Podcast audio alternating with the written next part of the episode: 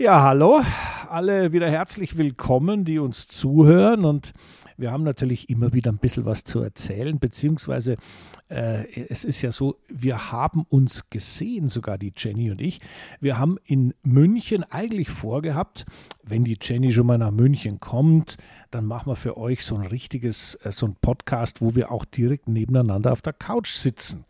Das haben wir vorgehabt, also beziehungsweise wir haben Jennys Hotelzimmer auserwählt, um mal so richtig uns auszutauschen, was die Formel 1, was die Neuigkeiten, was die Formel E so ja, in petto hat.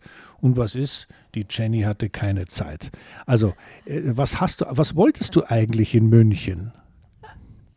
Erst einmal ein riesengroßes Hallo auch von meiner Seite. Schön, Christian, dich wieder zu hören, nachdem, wie du, wie, wie du es ja gerade kurz erwähnt hattest, wir uns am Montag nur kurz gesehen haben, aber lieber kurz als gar nicht. Dennoch, ja genau, das war der Plan. Leider gab es eine Flugverspätung und insofern war dann meine Zeit nach hinten raus nicht mehr da, dass wir ins, uns in Ruhe hätten hinsetzen können. Mikro, es war alles eingepackt.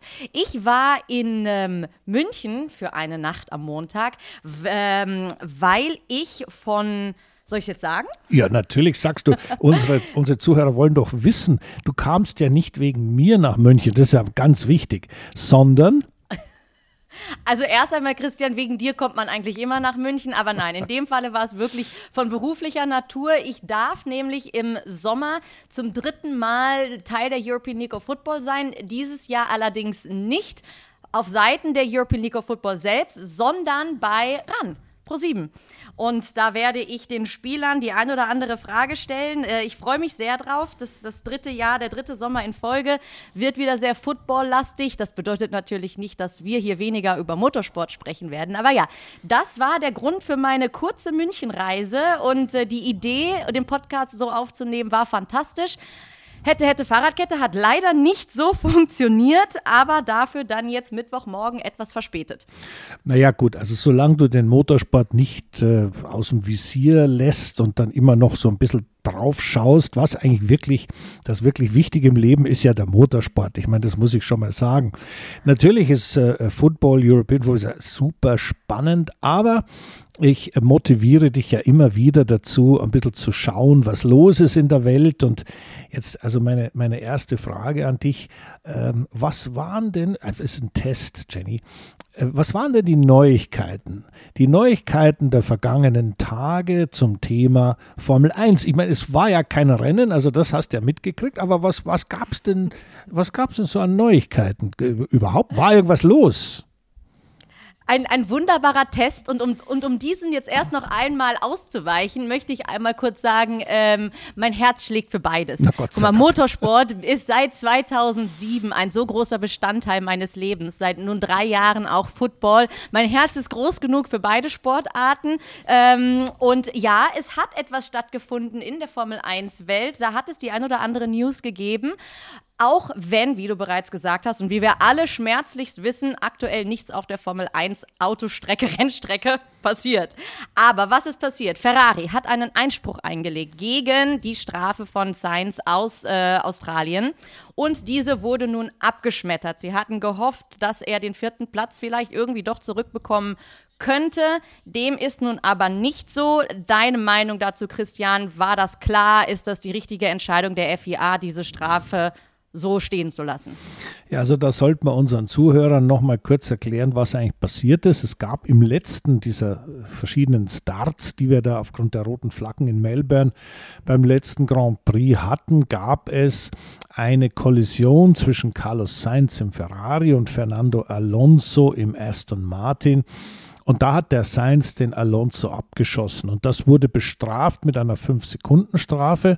Und genau dagegen, also causing a collision, eine, eine, einen, einen Unfall hervorgerufen zu haben, verursacht zu haben.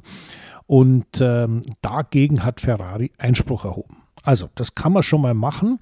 Aber, äh, sagen wir es mal ganz ehrlich, die Chancen waren von Anfang an außerordentlich gering denn man hat nur dann eine Chance gegen eine Stewards Decision, also die Stewards of the Meeting sind ja quasi da die Richter, die darüber entscheiden, ob es eine Strafe gibt oder nicht.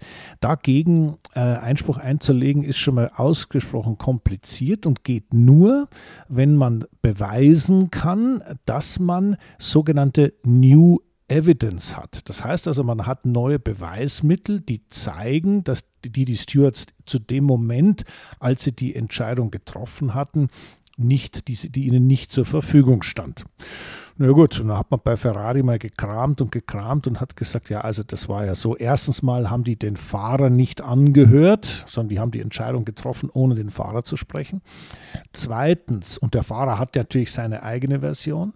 Zweitens haben sie die Telemetriedaten äh, natürlich nochmal aufgedreht und haben gesagt, pass auf, hier siehst du, so und so schnell war er, das war der Lenkwinkel, das war die Drehzahl, die Gaspedalstellung, all die Dinge, die wichtig sind im Zusammenhang äh, mit der Tatsache, war der jetzt wirklich zu schnell oder was hat er da für einen Fehler gemacht und diese Kollision verursacht, der Seins. Und dann kam als dritter Punkt noch dazu die Aussage von anderen Fahrern die der Meinung waren, zum Beispiel auch Alonso, der seinem spanischen Freund natürlich gesagt hat, er hat mich zwar abgeschossen, hat nichts gemacht, weil ich ja trotzdem meine Position letztendlich behalten habe nach dem erneuten Abbruch. Aber äh, so schlimm war es eigentlich gar nicht. Hat ihm also da einen Gefallen getan und das hat Ferrari als Beweis mit eingebracht. Also wenn man die drei Punkte zusammenzählt, ein bisschen dünn. Denn ja, ein bisschen sehr dünn. Aber das, also das war ein Versuch wert, sagen wir es mal so. Aber jetzt wird erstmal darüber entschieden, gibt es überhaupt etwas, was wir nicht beachtet haben als Stewards, was dazu führt, dass wir den Fall neu auf, aufrollen. Und genau, also bevor es überhaupt losging, hat man das Thema schon abgeschmettert und hat gesagt, Entschuldigung, also erstens mal die Telemetriedaten, die haben wir natürlich immer zur Verfügung. Ja, das ist ganz klar. Also die Telemetriedaten hat, die haben die Stewards im, im Stewards-Raum immer live zum, zum Gucken. Dann das Bild hatten sie natürlich auch, was los war. Den Fahrer zu befragen war insofern nicht so wahnsinnig wichtig, weil es war ja niemand anderes beteiligt. Das war, der ist ihm da einfach reingefahren. Dass er hinterher sagt, er war es eigentlich nicht, ist zwar wahrscheinlich, aber führt nicht dazu, dass man den Fall neu aufrollen muss. Naja, und äh, in, in letzter Instanz, die anderen Fahrer, die da was dazu sagen, sind nicht relevant. Also unwichtig. Und deswegen äh, wurde der Fall nicht neu aufgerollt und entspricht eigentlich dem gängigen Prozedere, denn sonst hätten wir ganz ehrlich gesagt ja in der Formel 1 ein permanentes Gejammer. Also das war eigentlich ganz anders und wir hätten es gern nochmal bewertet. Und äh, man muss vielleicht da auch noch sagen, weißt du, der Aufwand, der da betrieben wird, ist schon recht groß. Ich meine, die haben also die ganzen Stewards, die teilweise in Australien und überall saßen in einem äh, Videocall zusammengefasst und zusammengeholt, 8 Uhr morgens, ja, weil natürlich die in Australien kurz vorm Abendessen waren. Und so hat man das alles organisiert und hat das, finde ich, auch dem, dem Gesetz entsprechend, den Regeln entsprechend abgefrühstückt. Nur, ich komme wieder zurück auf meinen ersten Satz, das war vorhers äh, vorhersehbar. Ich musste gerade erstmal schmunzeln, als du sagtest, dass, äh, dass, dass wenn es jetzt solche Einsprüche oder Einwände es häufiger geben würde, dann dass das, dass das Gejammer dann größer werden würde. Ich finde das Gejammer hier und da eigentlich schon immer sehr groß und muss da teilweise schmunzeln. Aber mit Blick auf Ferrari und ähm, dass sie es versucht haben, das ist natürlich absolut verständlich, denn es geht hier um viele Punkte, um wichtige Punkte und äh, die Strafe war mit Blick auf das, was passiert ist, weil du hast es auch gerade ganz klar gesagt, der Abschuss von Sainz war eindeutig. Ähm, dass die, die Strafe war eigentlich fair. Allerdings hat ihn das natürlich jetzt doppelt und dreifach erwischt, weil das Rennen am Ende hinter dem Safety Car beendet ja, wurde, somit das Fahr Fahrerfeld so nah beieinander war, dass diese Strafe ihn aus den Punkten rauskatapultiert hat. Und das ist von Platz 4 auf, wo ist er gelandet, 12, glaube ich, am Ende. Das ist natürlich gravierend. Nichtsdestotrotz, das Einzige, was mich an dieser ganzen Sache stört, also die Strafe von Sainz, alles klar, das war jetzt, wie gesagt, mit dieser, mit dieser Auswirkung auf null Punkte hin Pech.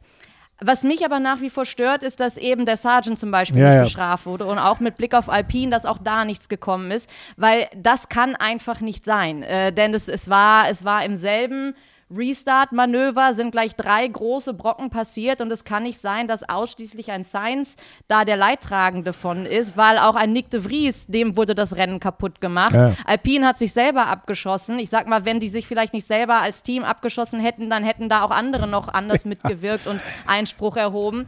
Aber nichtsdestotrotz, das ist, das ist für mich der fade Beigeschmack, der bei der Sache ist. Ansonsten ja, stimme ich ja. dir da vollkommen zu. Und ich finde es auch okay, dass man sagt, wir hören uns das an, aber eben genau die, die Punkte, die neu aufgebracht oder vorgelegt wurden, die sind eben nicht neu und auch ein Alonso, unabhängig davon, dass das beide und er und Sainz sind dieselbe Nationalität tragen.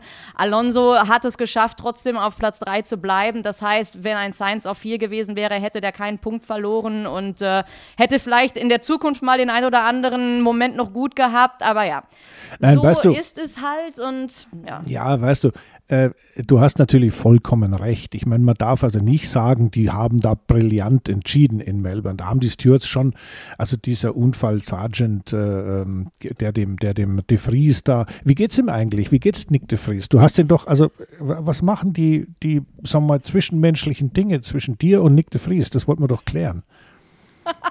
er war wirklich, er war wirklich bei mir. Aber ich habe mir gedacht, bei der schlechten Leistung aktuell gibt es noch nicht mal mehr einen Ingwertee. Da gab es nur ein stilles Glas Kranwasser, Leitungswasser.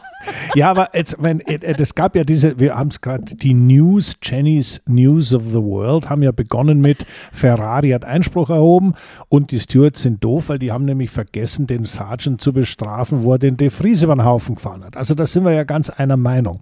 Aber wie sieht er das denn eigentlich? Ich meine, was sagt er? Sagt er, ist er wurscht und äh, oder oder äh, hat ihn das auch geärgert oder oder gibt es da irgendwelche? Ja, also ich meine, also die, äh, ich sag mal, du weißt es natürlich, wie man sich als Rennfahrer fühlt. Äh, da, das ärgert einen natürlich in Grund und Boden. Nichtsdestotrotz, äh, was, was bringt es, wenn man da jetzt rumjammert und sagt, oh, ich hätte aber dieses Rennen zu Ende fahren können?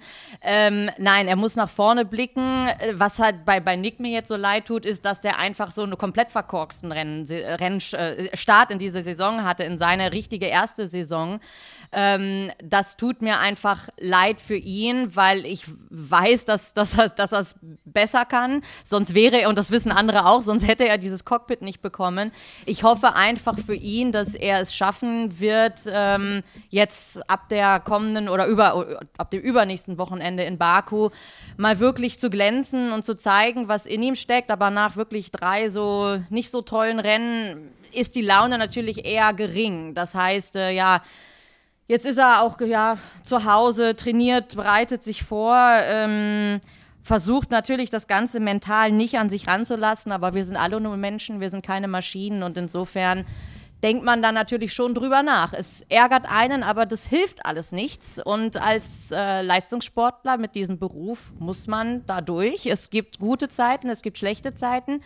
Der Anfang dieser Saison war jetzt für ihn speziell nicht so toll. Es kann also nur besser werden. Das ist schon mal das, das Positive. Es kann eigentlich gerade aktuell nicht mehr schlechter laufen. Ja, na gut, also wir drücken dem Nick de Vries die Daumen und wir, ich bin jetzt schon sehr gespannt, hm, wenn er aus äh, äh, Aserbaidschan zurückkommt, nehme ich an, dass wieder Ingwertee gibt und dann kannst du ja mal ein bisschen, ein bisschen im Detail fragen. Denn, weißt du, äh, ich habe ja mit äh, Franz Toast, also mit seinem Chef, äh, ein sehr nettes Verhältnis und wir reden auch oft über die Probleme am Auto und wo, warum der Abtrieb nicht da ist und was die Aerodynamiker alle machen, respektive nicht machen. Und derjenige oder diejenigen, die da die, die Folgen, irgendwie die Suppe quasi auszulöffeln, haben sie natürlich die Fahrer. Wenn, der, wenn das Auto einfach äh, keinen Grip hat, dann kannst du machen, was du willst. Aber ich bin da sehr optimistisch. Äh, das Auto wird sicher besser und entsprechend wird auch der Nick äh, besser. Und deswegen bin ich mal sehr gespannt, was er über Aserbaidschan zu berichten hat. Wir können ja so eine Art Nische, wir können ja so eine Art, ähm, wie soll ich sagen, so ein kleines ähm, ja, so eine Kolumne machen, so eine, so eine kleine Ecke. Wie geht's Nick de Vries denn heute? Und ich finde, Jenny, du bist prädestiniert dafür, diese kleine Extra-Kolumne in unserem Podcast äh, aufrechtzuerhalten, weiterzuführen und auch mit Inhalt zu erfüllen. Das findest, das findest du gut, gell? So machen wir es. Ja, danke, Jenny. So, ich, ich, bin froh, dass Nick das hier nicht hört, weil ich glaube, sonst wäre ich der erste Kontakt, der jetzt erstmal blockiert ist. Aber ich werde versuchen, ihm das ein oder andere ähm, Geheimnis aus der Nase ja, zu ziehen. Ähm, und dann mal schauen, ob ich das dann auch hier wirklich verraten kann und darf. Nichtsdestotrotz, ja, weißt du, ähm, eine Sache, über eine Sache möchte ich noch sagen, und da, da hatte ich kurz wirklich dann mit ihm auch drüber gesprochen. Also wir haben natürlich darüber gesprochen, eben auch, wie es, wie es ihm geht, weil ich habe ihm auch gesagt, damals von ähm, als, als äh, ich noch Teil war auf eine andere Art und Weise, nicht im Cockpit, da lief es ja auch teilweise nicht so gut. Deswegen habe ich ihm auch gesagt, ich, ich weiß, wie du dich fühlst. Ähm, nur bei uns damals war der Vorteil meiner Meinung nach, dass es dieses ganze Social Media noch nicht gab. Und das ist natürlich, er meinte zwar, dass das ist okay, aber in der heutigen Zeit, wo online noch so viel mehr passiert und man so viele Kommentare mitbekommt, ob man es will oder nicht, ob man es liest oder nicht, irgendwas bekommt man immer mit. Und man ist ja selber schon wirklich genug frustriert mit dieser ganzen Situation und, und weiß, dass man es besser machen kann. Das ist ja das Schlimmste. Du weißt, du bist besser, aber du konntest es bis jetzt nicht zeigen. Und dann fangen natürlich an, auch, auch die ein oder anderen Artikel und Kommentare mal zu kommen. Und äh,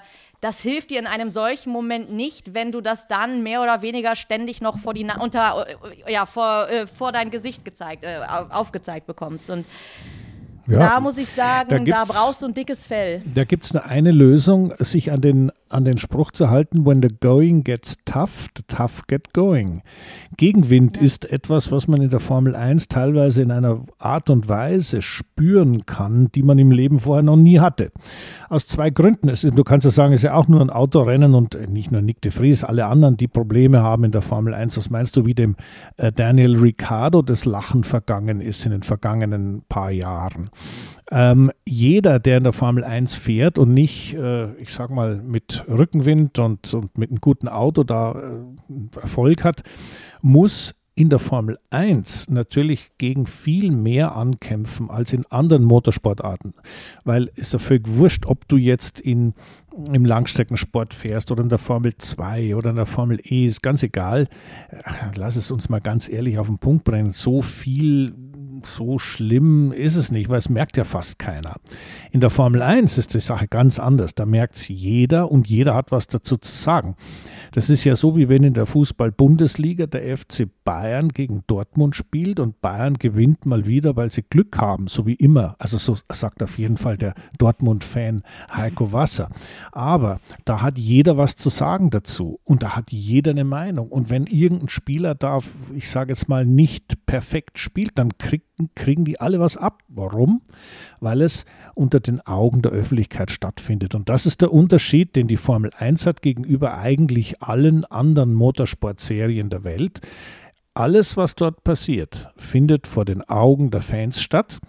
Das ist anstrengend, aber unter uns gesagt ist das auch sehr gut, denn das ist nun mal die Formel 1, das ist die aller, allerhöchste Klasse des Motorsports. Und genau. äh, du hast das sehr schön gesagt, ja, da muss man durch und ohne Social Media wäre es nicht ganz so dramatisch, aber es ist halt nun mal alles mit Social Media, muss man auch damit klarkommen. Genau, und, und es gibt ja auch, man, man profitiert ja auch davon. Na klar. Ich meine, die Fahrer haben natürlich durch diese Social-Media-Plattformen es geschafft, sich selbst nochmal ganz anders darzustellen und als Persönlichkeit zu etablieren, was vor zehn Jahren noch gar nicht so äh, möglich war. Ja, ja, klar. Und da waren die Fahrer viel austauschbarer noch, als sie es dann heute mittlerweile sind, weil wenn du als Fahrer natürlich ein gewisses Standing und eine Fanbase hast, dann bist du auch für die Teams oder als Teil dieser Formel 1 viel attraktiver, weil du einen, einen Mehrwert mitbringst, als ja, wenn du komplett, ja, wie, wie gerade gesagt, eine, eine unaustauschbare, unsichtbare Schachfigur bist. Und ähm, ja. Ja, gab es denn sonst noch News? Jetzt haben wir den, den, den Nick als kleinen Extra-Einwurf in der Kolumne Jenny und die Welt sozusagen abgefrühstückt. Aber äh, gab es denn sonst noch News? Du bist doch die News. Du hast ihn ja schon erwähnt, den Ricciardo denn äh, das, das war nur auch eine, eine Randnotiz, die ich aber recht interessant fand. Äh, also erstmal die Frage, ob wir ihn schon im nächsten Jahr wieder im Formel 1 Auto sehen werden. Ähm, das sei mal dahingestellt. Er ist dieses Jahr jetzt auf jeden Fall, ich sag mal, zurück äh, beim Ursprung bei Red Bull als Test- und Marketingfahrer. Und ich habe einen Kommentar von Christian Horner gelesen, das ich recht interessant fand, weil man da einiges rein interpretieren kann. Und zwar sagte er, ich hoffe, dass er seine Liebe für den Sport wiederfindet, weil er jetzt zum Beispiel zuletzt zwar eher schwierige Jahre bei McLaren hatte, aber ich, ich fand diese Aussage, also diese Liebe zu dem Sport wiederfindet. Ich sag mal, wenn ein Daniel Ricciardo die Liebe zum Sport aufgrund zwei oder ein paar mehr schwieriger Jahre in der Formel 1 verloren haben sollte, äh, dann, dann sollte der aufhören und nicht jetzt bei Red Bull irgendwie versuchen, sich nochmal neu dafür zu begeistern. und ähm, was seine Chancen aber angeht, so sieht man natürlich jetzt mit bestes, bestem Beispiel Nico Hülkenberg, der es ja nach drei Jahren Pause geschafft hat, wirklich fulminant zurückzukommen und das in einem un unterlegenen Auto. Ähm, ja, sag niemals nie. Das kann man dazu natürlich sagen, aber ich denke nicht, dass ein Ricciardo die Liebe zu diesem Sport verloren hat. Und wenn doch, dann ja, sollte er aufhören. Also, du kannst ihn ja mal zu mir schicken. ich bin da, also du bist jetzt mit dem Ingwer T und Nick de Vries beschäftigt. Ich würde gerne den äh, Daniel Ricciardo, wenn er da Probleme hätte, verarzten, denn ich meine, mit schlechten Formel-1-Autos zu fahren, mit großen Problemen in der Formel 1 klarzukommen, ist ein Los, was fast alle Formel-1-Fahrer haben. Und äh, es gibt halt nur ganz wenige, die ganz vorne fahren, aufgrund der Situation, dass es eben nur mal drei Top-Autos gibt oder vielleicht vier. Und da ist es alles, äh, ja, der Sergio Perez wird uns das bestätigen, wesentlich einfacher. Natürlich würde der gern noch den Verstappen zusätzlich schlagen, aber zumindest ist er mal gebucht fürs Podium. Und äh, Ricardo kommt natürlich grundsätzlich aus dieser Ecke und deswegen ist es schwer, da, ich sage jetzt mal, den den eigenen Stil, der ja sehr lustig ist bei ihm und der ja total sympathisch ist und sehr äh, lachen und äh, fröhlich sein und Späßchen machen, diesen eigenen Stil, der ja da irgendwo auch so eine Art Selbstverständnis wird, wiederzufinden. Das ist vielleicht eher das, was der Christian Horner sagen wollte, denn ich bin ganz bei dir. Also die Liebe zum Motorsport, wenn er verloren hätte, dann wird er was anderes machen. Aber ich glaube schon, dass der noch fahren möchte und dass er aber auch äh, halt ganz gerne, ja, ich will mal sagen, die Zeit, die er jetzt nicht im Cockpit sitzt, merkt, wie sehr er es eigentlich vermisst. Und das ist ja auch bei Hülkenberg so gewesen und das geht uns Formel-1-Fahrern eigentlich allen gleich. Hm, wenn man dann mal nicht mehr fahren darf und der ganze Stress weg ist, denkt man die ersten 14 Tage, ach herrlich, jetzt muss ich nicht wieder ins Flugzeug steigen und nicht wieder ärgern. Aber wenn dann das zweite Rennen vorbei ist und das dritte und du merkst, ach, eigentlich würde ich selber doch furchtbar gern fahren, dann sieht man schnell, wie sehr man es vermisst. Und ich bin mir sicher, dem Daniel Ricciardo geht es im Moment so. Ja, ganz bestimmt. Und äh, auch fürs, fürs äh, ganze Fahrerlage wäre es wirklich schade, wenn er rausfällt oder wenn er nicht jung. mehr dabei ist, ist weil der war einfach ein sympathischer Strahlemann. Oder ist es? Er war es ja nicht. Er ist also es nach wie vor. Dann drücken wir ihm die Daumen. Und dann blicken wir aber noch einmal äh, auf Aston Martin, denn da äh, ist jetzt ganz neu die News oder das Gerücht raus, dass eventuell ab 2026 Aston Martin zusammen mit Honda oder sich mit Honda zusammenschließen könnte und äh, den Motorendeal mit Mercedes damit beendet. Wäre das ein smarter Move, wenn dem denn so, wenn das denn stimmt? Naja, also, es ist ja so, Honda hat ja äh, gemeinsam mit Red Bull die WM gewonnen. Dann haben sie gesagt, sie machen nicht mehr weiter und hören auf. Dann gab es einen Vorstandswechsel, haben sie gesagt, also wir wollen eigentlich so ein bisschen weitermachen. Doch. Und irgendwann, als die, äh, die Fristen abgelaufen sind in Sachen mo neue Motoren für 2026, hat Honda sich angemeldet und gesagt, nee, nee, nee, also wir machen da schon mit. In der Zwischenzeit ist aber der, der verlässliche Partner Red Bull ähm, äh, zu dem Schluss gekommen, also den Zirkus brauchen wir nicht mehr, wir machen unseren Motor lieber gleich selbst. Der Vorteil ist, dann habe ich immer einen Motor.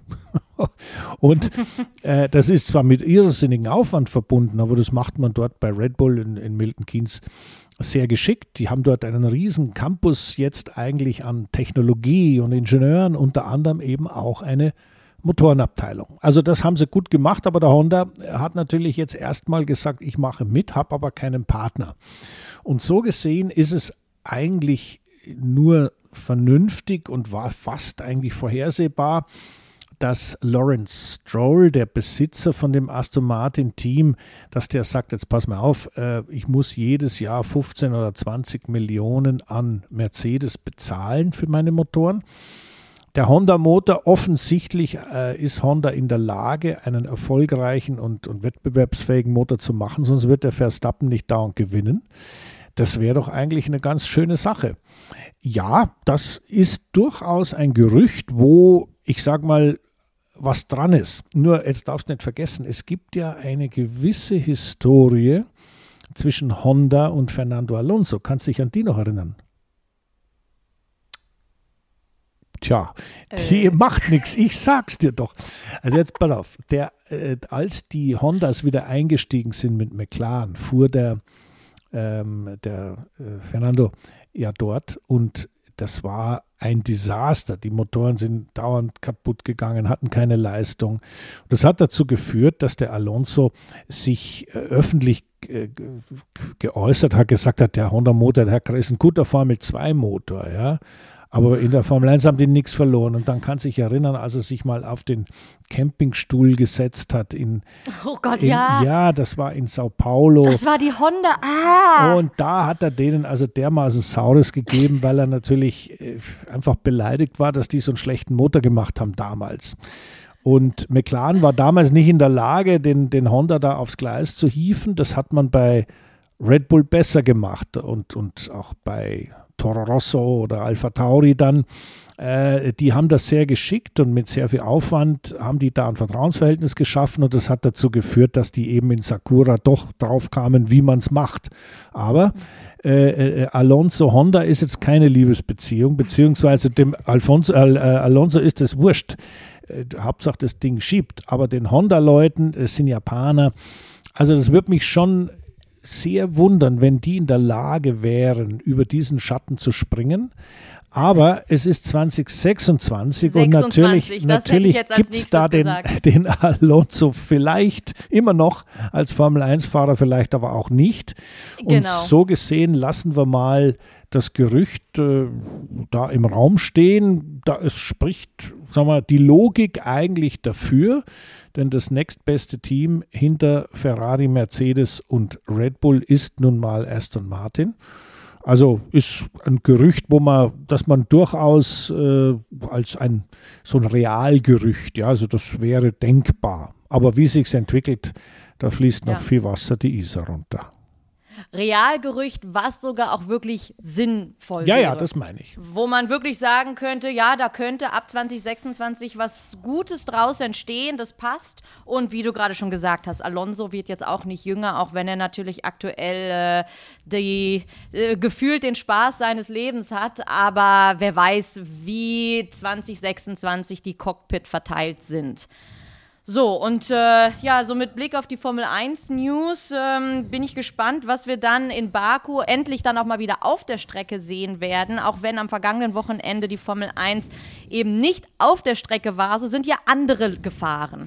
Zum Beispiel können wir da äh, nach Kalifornien blicken, ja, ja. Long Beach, um genau zu sein, IndyCar da ging es wieder zur Sache. Ja gut, also äh, äh, nachdem du ja äh, The Girl from Los Angeles bist, wie wir wissen, ich meine, unsere Zuhörer haben das ja am Anfang des Jahres mitbekommen, dass du quasi den zweiten Wohnsitz in Los Angeles aufgemacht hast.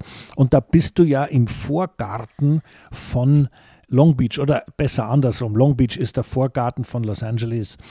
Und äh, Long Beach ist, und das muss man ganz klar sagen, der Grand Prix von Long Beach, der am vergangenen Wochenende stattgefunden hat, ist ein, ein absolutes Highlight im amerikanischen Motorsport.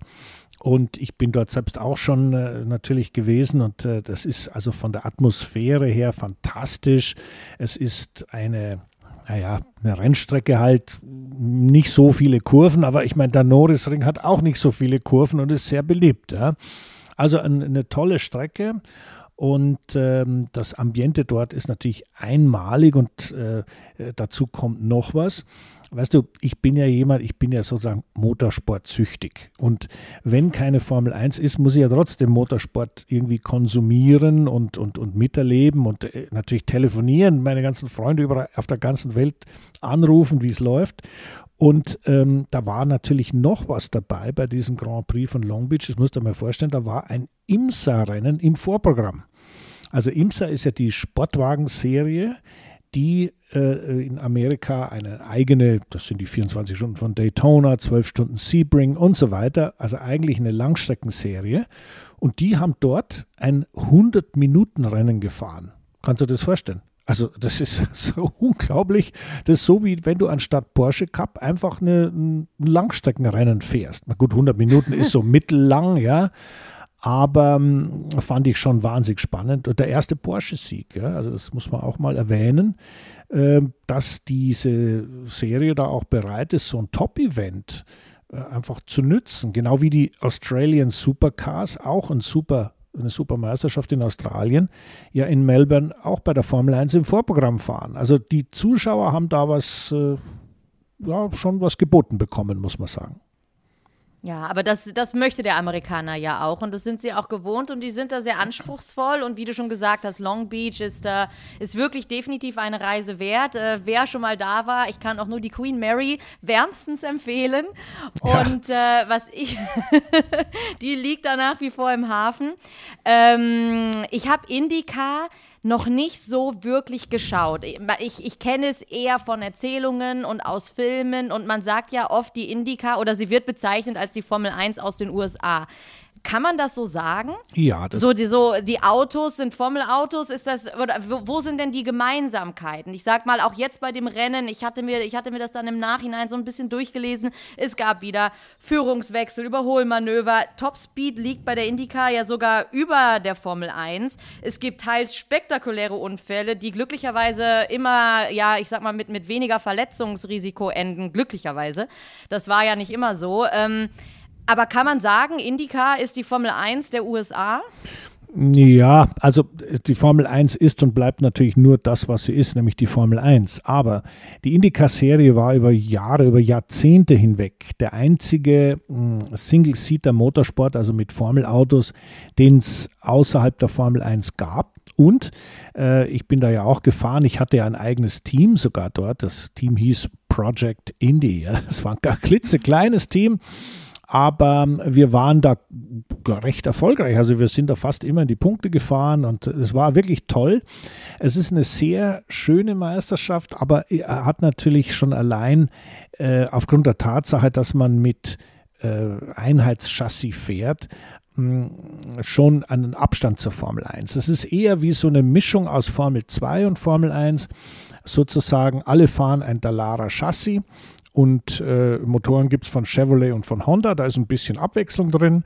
Aber ansonsten äh, ist das so eine Sache, die vom Niveau her nicht ganz mit der Formel 1 mitkommt, vom technischen Niveau auf keinen Fall. Aber das Racing, das dort abgeht, ist toll. Und Long Beach, ich meine, du hast die, die Queen Mary erwähnt. Das ist dieses alte Schiff mit den drei Schornsteinen, ja, was dort als Hotel liegt das, ich weiß gar nicht, ich glaube, da kann man, kann man da noch hingehen, weil das die nicht gesunken ist. Es ist ja seit, ich, ich, ich habe, weiß noch. Ich war am 2. Januar diesen Jahres, stand ich noch vor der Queen Mary und äh, man kann aktuell aber nicht drauf, also kleiner, wieder Jennys Reiseblock kommt ja, ja. hier. Ähm, man, äh, ich war zuletzt 2015 oder 16 drauf und 2020 wurde sie geschlossen, also das Hotel, wie du schon gesagt hast, Hotel, Restaurant, geschlossen aufgrund der Corona-Pandemie. Die nette Dame, die dort äh, aber an der Queen Mary stand, sie sagte mir, dass in diesem Jahr das Schiff wieder geöffnet wird fürs Publikum. Die renovieren wohl gerade, was äh, mit Blick auf damals auch definitiv äh, mal angebracht gewesen ist.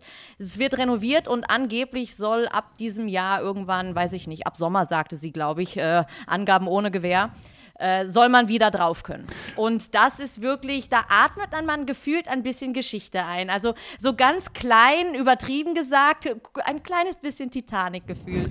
ja gut, schaut ja fast genauso aus. Ja gut, also ja. ich habe mich, als ich dort war, äh, hatten wir, ich habe da tolle Sachen erlebt. Ich meine, es ist natürlich, die, die Distanz nach Los Angeles ist nicht so groß und es gibt einen äh, äh, ehemaligen englischen Formel-1-Fahrer, der heißt Rupert Keegan. Also Freunde nennen ihn Rupee. Also dieser Rupert Keegan war ein, ich sag mal, ein Gentleman-Fahrer ist vielleicht der falsche, also eigentlich ein, weil Gentleman war er eigentlich nicht oder nur so ein bisschen. Rockstar-Fahrer? Ja, so ein bisschen langhaarig und in den, der ist in den Anfang der 80er Jahre Formel 1 gefahren und ich kannte den und den habe ich, als ich das letzte Mal beim Rennen in Long Beach war, getroffen. Und äh, der hat dann meinen Partner, den Rainer Buchmann, mit dem ich das Team gemeinsam hatte, und mich eingeladen zum Abendessen nach Los Angeles, nach Beverly Hills. Da sage ich ja, du, also Rainer, da fahren wir jetzt zum Beispiel hinüber da nach Beverly Hills, ist ja nicht so weit. Und da musst du halt diese, was ich, achtspurige Autobahn da fahren und dann biegst du ein paar Mal ab und schon bist du in Beverly Hills. Und dann waren wir eingeladen. Und Rupi hat also einen tollen Tisch reserviert in einem, in einem Restaurant. Also du siehst, ich bin nicht auf die Queen Mary gegangen, ich bin nach Beverly Hills gefahren. Und die Einladung war also dann wirklich sehr beeindruckend, denn äh, die, die, das Restaurant hieß The Monkey Bar. Da habe ich mir schon gedacht, also komisch, Monkey Bar, okay, egal, also wir gehen da auf jeden Fall mal hin. Also wir laufen da ein und ein großer Tisch war da so im Vordergrund. Da haben wir uns da hingesetzt und da saßen da wirklich nur, also ich würde mal sagen, ganz fantastische, in, in edle Kleider gehüllte Damen, maximal vielleicht Anfang 30, also war toll. Und eine weitere Dame saß am Kopf äh, des Tisches und, und Rupert und noch ein paar Freunde und, und eben mein Freund Rainer und ich, wir sind dann da dazu, haben uns blendend unterhalten. Ich meine, ich war ich war, wie, wie, soll ich sagen, e-, e-, Eddie Milke würde sagen, elektrisiert. Ja? Also es war fantastisch. Die waren nett und aus der ganzen Welt waren die. Ich habe mich immer gewundert, was machen die da? Und dann irgendwann, hm, wenn man mal so, ein, so einen Pitstop macht, ja, kam mein Freund Rainer um die Ecke und sagt, Christian, Christian, weißt du, wer das ist? Sage ich, ja, ich kenne jetzt nicht alle, aber die, die ich kennengelernt habe, sind super. Also die schauen aus und sind nett und ja, nein, das ist Heidi Fleiß. Das sage ich, tut mir leid, kenne ich nicht. Sagt der Heidi Fleiß. Das ist, die ist so bekannt, die war in der ganzen Welt in den Zeitungen. Also Heidi Fleiß war eine Dame, sehr sympathisch, die ein, die war, ich sage jetzt mal, Service Provider. Also die hatte der Service, den sie provided hat, waren diese Girls. Das habe ich natürlich nicht überrissen. Und irgendwann, als ich da bei der Nachspeise war, hatten die Girls dann zu tun und haben sich alle irgendwie verabschiedet. Aber diese Heidi Fleiß hat mich sehr beeindruckt, denn die ist dann natürlich ins Gefängnis gekommen und was weiß ich alles. Aber wenn ich so zurückdenke an diesen Abend, äh, das war schon mein Erlebnis. Ja, also mit so das waren sicher 15 oder 20 äh, der, der Damen, die damals Hollywood und alle Stars beglückt haben. Äh, das war auf jeden Fall mal ein Erlebnis wert und das ging dann noch später weiter, ohne die Girls und ohne Heidi Fleiß, weil die Monkey Bar auch noch ein, ja, so eine Art also früher, früher hat man da noch Disco gesagt, das war eigentlich so ein Club. Und da haben dann die, die Pointer Sisters, die dort waren, haben dann noch ein bisschen gesungen. Und das war also wirklich so ein Star-Ensemble, was da aus und einging. Also es war schon mal, äh, war schon mal lustig. Und äh, als wir dann am Abend wieder zurückgefahren sind nach Long Beach, haben wir uns eigentlich äh, sehr amüsiert darüber, was Los Angeles und Beverly Hills zu bieten hat, waren aber auch ganz glücklich, dass wir wieder heimfahren konnten, dass wir wieder in Richtung Hotel oder Fahrerlager oder zu unseren Rennautos konnten. Ja, und dann war am nächsten Tag Rennen und das ist ja, hm, hat uns natürlich auch sehr viel Spaß gemacht. Wir haben noch Punkte geholt, einen französischen Fahrer hatten wir da und äh, das war also alles eigentlich ein rundum geglücktes äh, Rennen, beziehungsweise ein rundum geglücktes Erlebnis. Und ich bin dem Rupert Keegan natürlich sehr dankbar, äh, dass er uns da eingeladen hat. Und äh, ich hoffe, dass ich ihn mal wieder sehe. Der Rupi ist inzwischen Geschäftsmann geworden und ist mit einem anderen amerikanischen Ex-Rennfahrer, Kevin Cogan, hat er eine nach der Legalisierung von Marihuana hat er Marihuana-Pflanzen und Anbau betrieben. Und ich weiß jetzt nicht, ob das alles glatt ging, weil ich, soweit ich weiß, gibt es da auch Auflagen. Aber ähm, das hat alles sehr gut funktioniert, hat viel Geld verdient und äh, ich hoffe, dass ich ihn bald mal wiedersehe und dann kann man sich wieder up to date bringen. Du siehst, der Motorsport ist ein buntes Du hoffst Geschäft. doch nur, dass er die nächste Heidi Fleiß nein. präsentiert, die aktuell gerade durch Hollywood schwirrt. Nein, nein, nein, nein, nein. Das ist also, das war ein einmaliges Erlebnis. Das muss man auch als solches da stehen lassen. Weißt du, am nächsten Tag, also nur um Long Beach äh, zu Ende zu bringen, äh, das war jetzt, ich meine, am vergangenen Wochenende war der Grand Prix von Long Beach. Und wenn ich daran denke, denke ich natürlich auch an einen anderen Typen, der hieß Dennis Rodman. Ich weiß nicht, ob der, der noch was sagt. Sagt er das was? Ja, so alt bin ich dann doch. Äh, viele Tattoos, Piercings, bunte Haare. Basketballer. Ja, also einer der, der besten Basketballer der Welt damals, der bei den äh, äh, Chicago Bulls hat der da die Meisterschaft gewonnen mit, ich weiß nicht, Michael Jordan und was es war. Also auf jeden Fall einer der, der größten, aber der war schon sehr strange und der war Gast unseres Teams. Ich habe dann den Teamchef gefragt, sag ich sag mal, wie kommen wir dazu, wir kleinen Mini- Teamleute Dennis Rodman einzuladen. Ach Gott, das ging halt über einen Freund von einem Freund und der hat gesagt, er kommt vorbei, dann stand der da. Du kannst dir nicht vorstellen, der war so populär in, in äh, den Vereinigten Staaten. Ja. Also da war, das, das war unglaublich, dass uns die nicht äh, da treten haben, da war alles. Und Dennis Rodman, dann sprichst du halt mit dem bisschen, ja, also ein bisschen strange war der schon, aber dann hat einer aus dem Publikum das war in der Boxengasse, musst du mal vorstellen, wirft ihm eine Bierbüchse zu. Also äh, so, einfach, äh, Dennis, have a drink. Dann aus dem Flug fängt er das Ding. Nee. Ja, ja. Und äh, als das Normalste von der Welt, dann schreit das Publikum, good catch, good catch, hier hast du gut gefangen. Und äh, er hat dann, wenn auch mit relativ viel Sprudel im, im, in der Büchse, hat dann das geöffnet und hat dann ein bisschen Bier getrunken. Also das ist so Sachen, die sind in der Formel 1 nicht vorstellbar. Und äh, ich vor allen Dingen heute nicht mehr. Ja, ich vergesse das nie. Ich meine, der, der, war riesengroß und gepierst ohne Ende und, und der hatte ich so halb gelbe, halb blaue Haare. Ja. Das ist sagenhaft. Also, wie gesagt, Long Beach, California, gutes Rennen, aber da ist sonst auch was geboten. Ach ja, da. So, solche Rückblicke, ähm, die sind doch immer wieder schön zu hören. Aber ja, Hollywood, Beverly Hills, Kalifornien, 80er, 90er, da, da ging es ab. Ich meine, da geht es teilweise auch heute noch ab, aber wie gesagt, damals, das sind einfach Geschichten. Danke, Christian, dass du äh, diese mit uns geteilt hast. Das war wie immer eine Freude zuzuhören. Und äh, von dem sonnigen Kalifornien könnten wir jetzt ja mal in die ähm, teilweise verregnete Eifel schauen, denn am Nürburgring, da wurde letztes Wochenende auch gefahren. Ja, NLS 3, da war die Nürburgring Langstreckenserie. Ich meine, auch das muss man sehen. Ja, die, ich meine, ich liebe den Nürburgring und äh, äh, das war toll. Also ich meine, die, die Übertragung dort ist auch inzwischen so gut, viel Helikopter, da sind gute Aufnahmen dabei, sieht man auch, was los ist. Also ich, ich schaue das gern. Das ist natürlich deutscher ja so eine Mischung aus Breitensport und Spitzensport in Deutschland. Denn die Autos, die um den Nürburgring fahren, bei der Nürburgring Langstreckenserie sind natürlich GT3-Autos, wie in der DTM. Und natürlich Kraut und Rüben, langsamere Autos. Also das, man kann es gar nicht alles beschreiben, inklusive äh, einem Dacia, ja, der da mitgeeiert ist. Äh, ist toll für Deutschland, ist schön, dass es das gibt. Der Automobilclub von Deutschland äh, ist gerade dabei, dort, äh, ich sage jetzt mal, organisatorisch mitzuhelfen und deswegen bin ich da natürlich auch ein bisschen involviert. Ähm, ich finde das großartig und ich meine, weißt du, das Schöne ist ja, wenn wir heutzutage haben wir ja die Möglichkeit, überall reinzuzeppen, reinzuschauen. Also Samstag war erstmal NLS, ein bisschen später habe ich mir dann angeschaut, äh, ähm, Qualifikationsrennen, Sprintrennen MotoGP in Texas, mhm. in Austin. Austin. war auch lustig.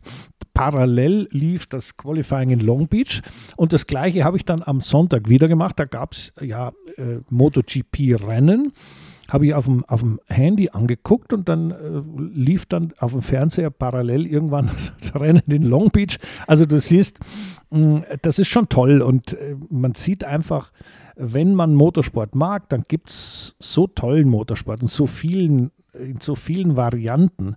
Und die Motorradfahrer, die habe ich besonders gern, mh, weil da einfach, da, da kommt es halt unglaublich auf den Fahrer an, wie die da mit den Begebenheiten klarkommen. Und weißt du, die, irgendwie die Formel-1-Fahrer sagen, ja, es ist blöde, weil da ist eine Bodenwelle und so weiter, aber da fährst du halt drüber. Mit dem Moped hängst du immer in der Luft bei solchen Bodenwellen. Und deswegen, äh, da sind Stürze passiert überall. Und, aber Gott sei Dank nichts passiert. Und das Vergnügen an, am Motorsport war natürlich an diesem Wochenende auch ohne Formel 1 mal für mich großartig.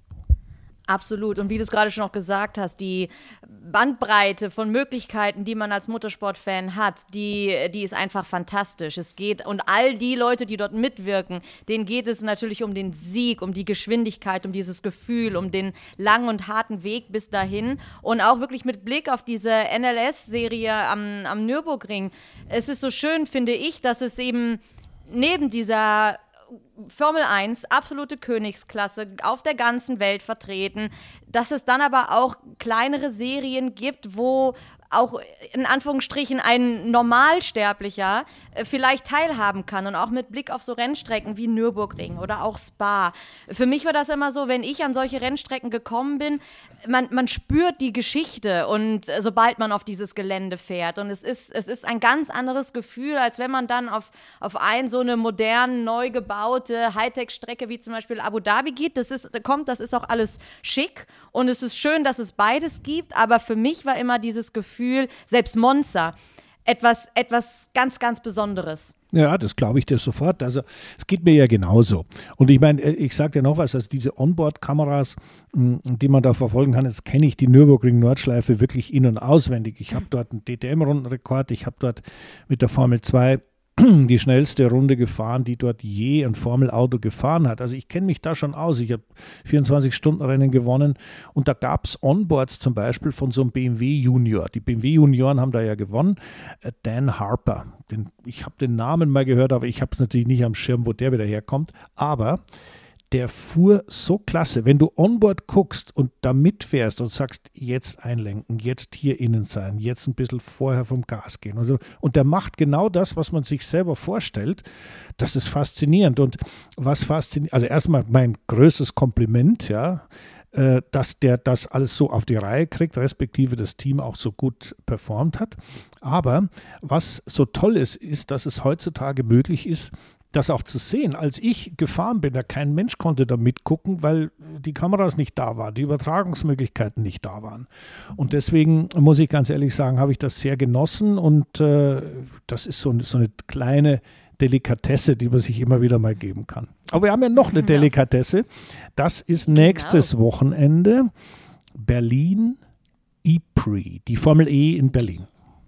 Genau, erst einmal Delikatesse. Wir sehen uns wieder.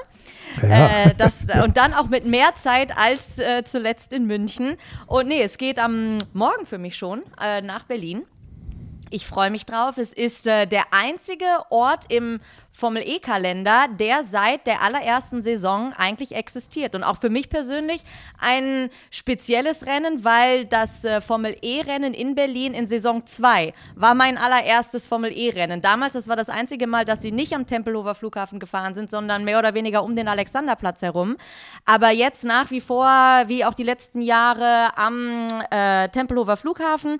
Und ich, ich, ich bin gespannt. Es war jetzt ja auch seit Sao Paulo sind ein paar Wochen vergangen. Das heißt, die Teams hatten auch ein bisschen Zeit, sich vorzubereiten. Und es ist ja auch nicht nur wird gefahren und das sogar gleich zweimal. Also es ist Samstag und Sonntag ein Rennen, sondern am Montag geht es dann ja sogar noch mit einem Rookie-Test weiter. Ja, also ich, ich freue mich auch sehr, die Formel E-Jungs alle mal wieder zu treffen, dort vor Ort zu sein. Und äh, wir werden da auch ein bisschen gemeinsam durchs Fahrerlager äh, laufen. Und äh, wir haben ja auch äh, Gäste dort. Ja, für all diejenigen, die es noch nicht wissen, Patrick Esume wird, mit unter, äh, wird unter anderem mit uns dabei sein. Du und ich, wir zeigen ihm mal ein bisschen, was so an der Formel E Rennstrecke passiert und was das, ja, was das für ein doch spaßiger Sonntag werden kann.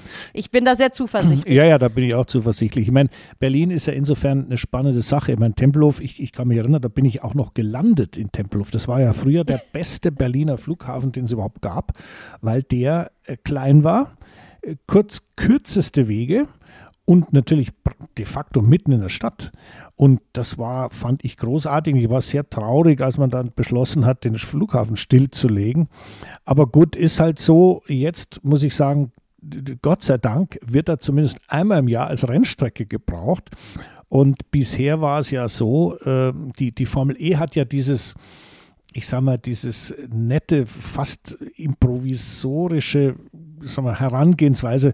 Äh, man, man, man ist dort ja in der Vergangenheit immer in zwei verschiedene Richtungen gefahren. Ich, ich kann mich noch erinnern, als ich das zum ersten Mal erlebt habe, denke ich, komme ich am Sonntag hin und denke, ja, irgendwas stimmt hier nicht die fahren in die falsche Richtung. Ja klar, die haben einfach die Fahrtrichtung umgedreht von Samstag auf Sonntag. Das heißt, man hatte eine Strecke und doch gleich zwei Strecken, weil natürlich in der anderen Fahrtrichtung alles anders ist. Musste man sicherheitstechnisch ein bisschen umbauen. Ich habe aber gehört, dass das dieses Jahr äh, zweimal dieselbe Richtung ist. Also es ist, es ist immer noch eine spannende Strecke und äh, es ist immer noch derselbe tolle Tempelhofer Flughafen und hoffentlich mit vielen äh, interessierten ja, Fans, Motorsportfans, ja, also die sich da ein schönes Wochenende machen sollen. Ich habe gehört, Samstag ist, glaube ich, schon komplett ausverkauft ja. und Sonntag so gut wie. Also es scheint wirklich gut besucht zu sein und auch mit Blick aufs Wetter, äh, glaube ich, haben wir auch Glück.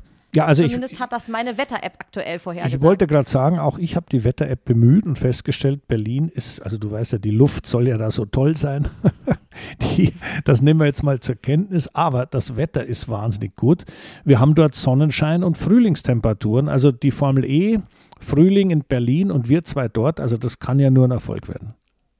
Auf jeden Fall. Ich freue mich drauf. Ja. Ich bin gespannt, was wir am Wochenende dort erleben werden.